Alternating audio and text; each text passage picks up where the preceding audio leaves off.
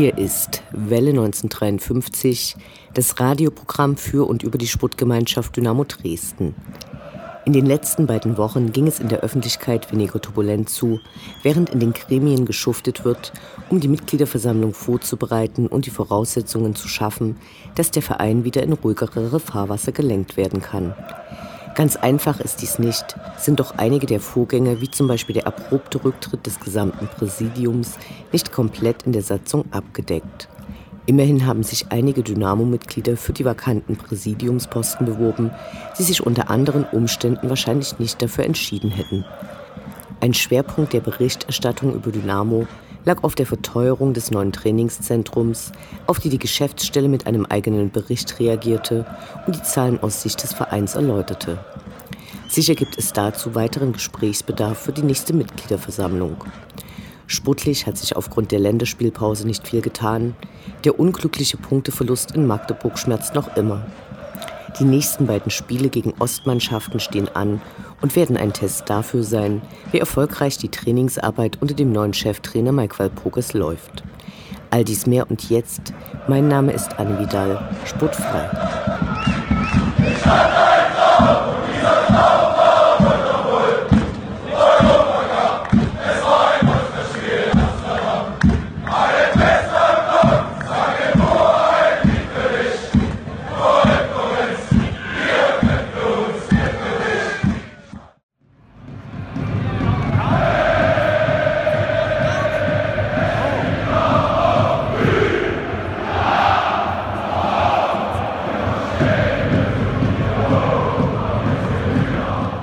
Der Blick zurück. Was ist passiert? Was war großartig? Was hätte nicht geschehen dürfen? Infos zu den absolvierten Liga- und Pokalspielen.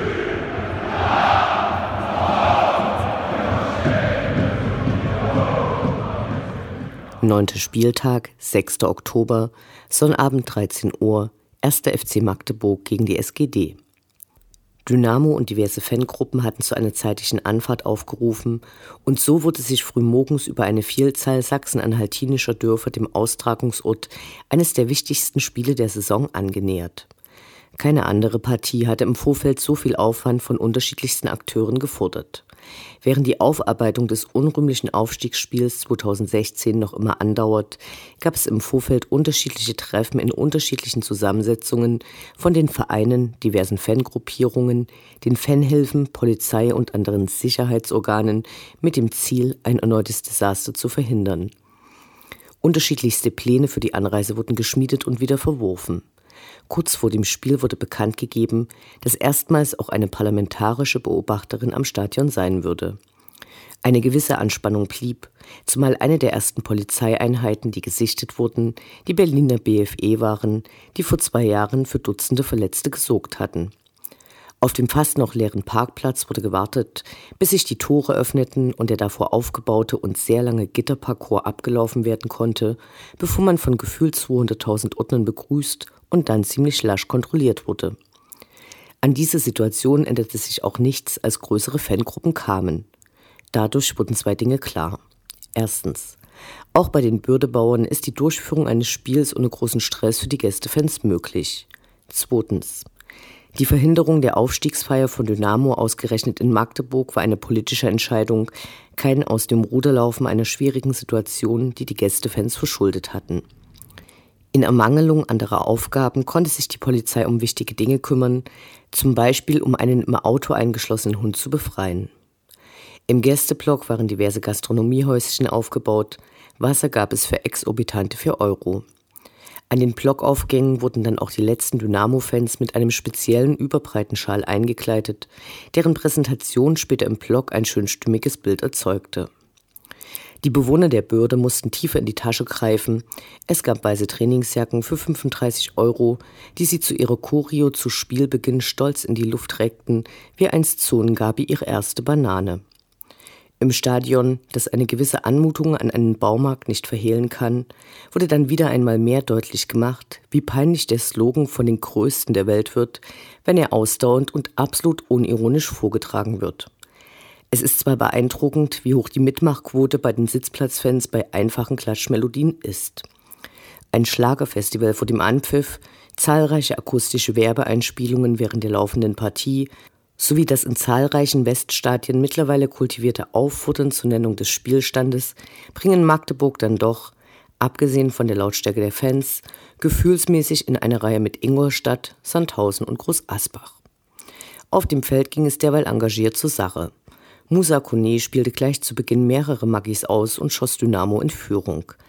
Bilderbuchmäßig kombinierte die Mannschaft nach 20 Minuten nach vorn und Ayas Ausmann erhöhte auf 0 zu 2.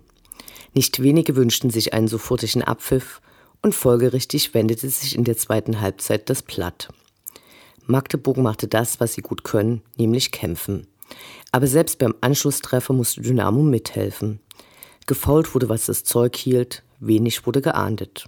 Warum Dennis Erdmann nicht mit Gelb-Rot vom Platz ging, bleibt eines der Rätsel dieser Partie. Markus Schube zeigte einige Glanzparaden und in der Nachspielzeit gab es dann doch noch einen Strafstoß für Dynamo. Musa Kone, der sich zuvor noch als Elfmeterschütze auf Twitter angepriesen hatte, versagte kläglich und Dynamo kassiert im Gegenzug noch den Ausgleich. Ganz bitter, damit noch zwei Punkte in Magdeburg liegen zu lassen. Ein schwacher Trost, dass Magdeburg auch mit diesem Spiel noch immer nicht den ersten Heimsieg in ihrer ersten Zweitligasaison feiern konnte. Auf den Rängen wurde ordentlich Rabatz gemacht.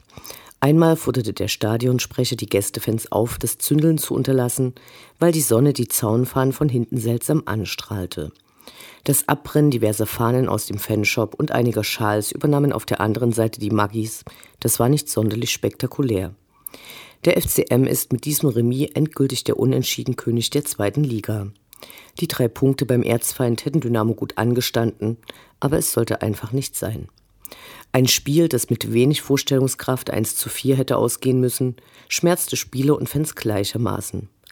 Beim Verlassen des Stadions gab es ein idyllisches Bild unzähliger leerer Bierflaschen auf dem Rasen zu bewundern. Am Rande des Parkplatzes hatte sich ein finnischer Einheimischer mit kühlen Bierdosen postiert, die beim Fachsimpeln ein wenig Trost spendeten. Dann wurde es nochmal kurz laut, als sich eine Gruppe von Bürdebewohnern rennend dem Gästeparkplatz nähern wollte, aber direkt von der Polizei gestoppt und verjagt wurden. Die Heimreise verlief ruhig und ohne Zwischenfälle. Hoffentlich müssen wir nicht so schnell wieder dahin. Unendlich sind die Weiten des Universums der Sputtgemeinschaft Dynamo Dresden. Alles rund um die SGD.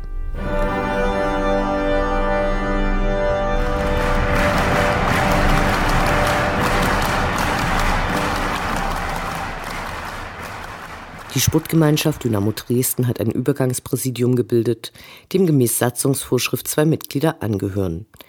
Als Präsident fungiert derzeit Holger Scholze, der zwischen 2011 und 12 Pressesprecher bei Dynamo war und als Börsenberichterstatter arbeitet. 2013 trat er als Teil des in der Fanszene stark umstrittenen Team für Dynamo bei den Aufsichtsratswahlen an, belegte aber nur Platz 8. In einem Interview gab er an, den derzeit ungelösten Konflikt zwischen den Ehrenspielführern Dieter Riedel, Klaus Sammer und Hansi Kreischer auf der einen und Ede Geier auf der anderen Seite zeitnah lösen zu wollen. Zweites Mitglied des Übergangspräsidiums ist Rechtsanwalt Michael Bürger, der im letzten Jahr als vierter Kandidat angetreten war und gerade einmal 104 der anwesenden Mitglieder von seiner Eignung fürs Amt überzeugen konnte. Die beiden werden nun die Mitgliederversammlung vorbereiten, bevor am 19. Dezember das neue Präsidium in einer außerordentlichen Mitgliederversammlung gewählt wird. Michael Bürger wird dem Präsidium auf jeden Fall als Nachrücker der letzten Wahl angehören. Für die beiden anderen Präsidiumsplätze gab es eine sehr knappe Bewerbungsfrist. Es sind genügend Bewerbungen eingegangen. Nach der Prüfung der Eignung durch den Aufsichtsrat wird anschließend die Kandidatenliste bekannt gegeben. Wir freuen uns schon heute auf die Vorstellung der Kandidatinnen und Kandidaten bei einem Mitgliederstammtisch. Ausrufezeichen! Ausrufezeichen!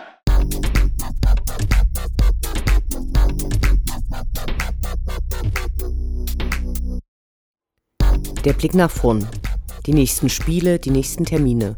Hoffnung und Zuversicht. Niederlage oder Ufter.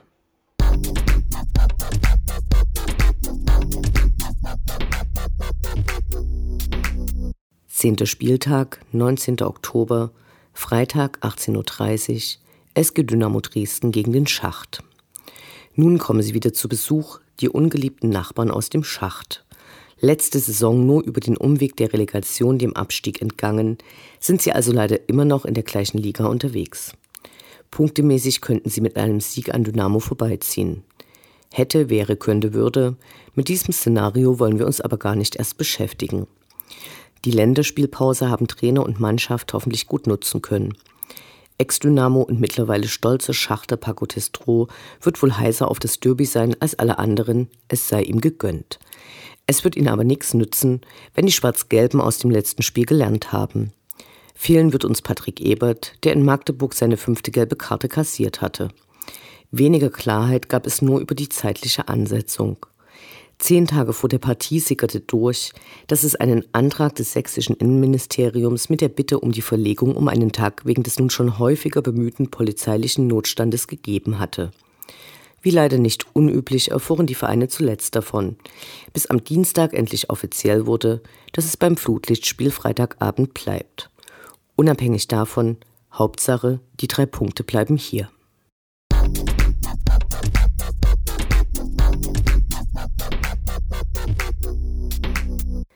Elfter Spieltag, 28. Oktober, Sonntag 13.30 Uhr, 1. FC Union Berlin gegen die Sputtgemeinschaft Dynamo Dresden.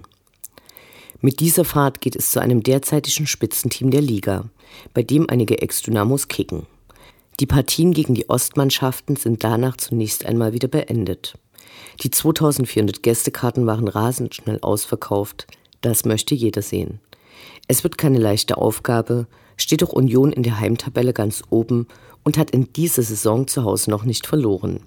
Demgegenüber gibt uns die nicht ganz schlechte Auswärtsbilanz von Dynamo Hoffnung. Geplant wird in der Wohlhalte schon mal groß. Gerade wurden die Pläne für die Erweiterung ihres Stadions auf 37.000 Plätze für die Bundesliga für die sogenannte Öffentlichkeitsbeteiligung an der Bauleitplanung vorgestellt, die dann in Rekordtempo bis 2020 umgesetzt werden soll. Vereinspolitisch setzte Union Anfang Oktober mit seinem Papier Kurswechsel für den deutschen Profifußball eine Diskussion in Gang, das als Antwort auf die Vorschläge der DFL für eine Strukturreform der ersten beiden Ligen ein guter Debattenbeitrag ist. Zurück in die Gegenwart. Ultras Dynamo ruft mit dem Slogan Gemeinsam in die Hauptstadt zur kollektiven Anreise mit der Bahn auf. Los geht es 8.50 Uhr am Hauptbahnhof. Spucken wir ihnen in die Suppe Dynamo Allee.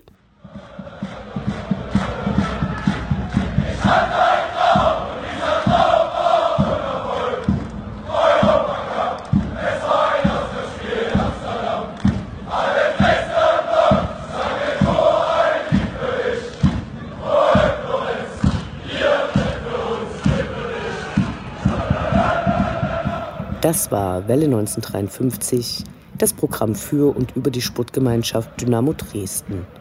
Eine neue Sendung über die SGD, uns, die Fans und alle Neuch und Widrigkeiten auf dem Weg zum Europapokal gibt es in zwei Wochen bei Coloradio und zum Nachhören im Internet auf welle1953.net als Podcast, den ihr selbstverständlich abonnieren könnt, um keine Sendung zu verpassen.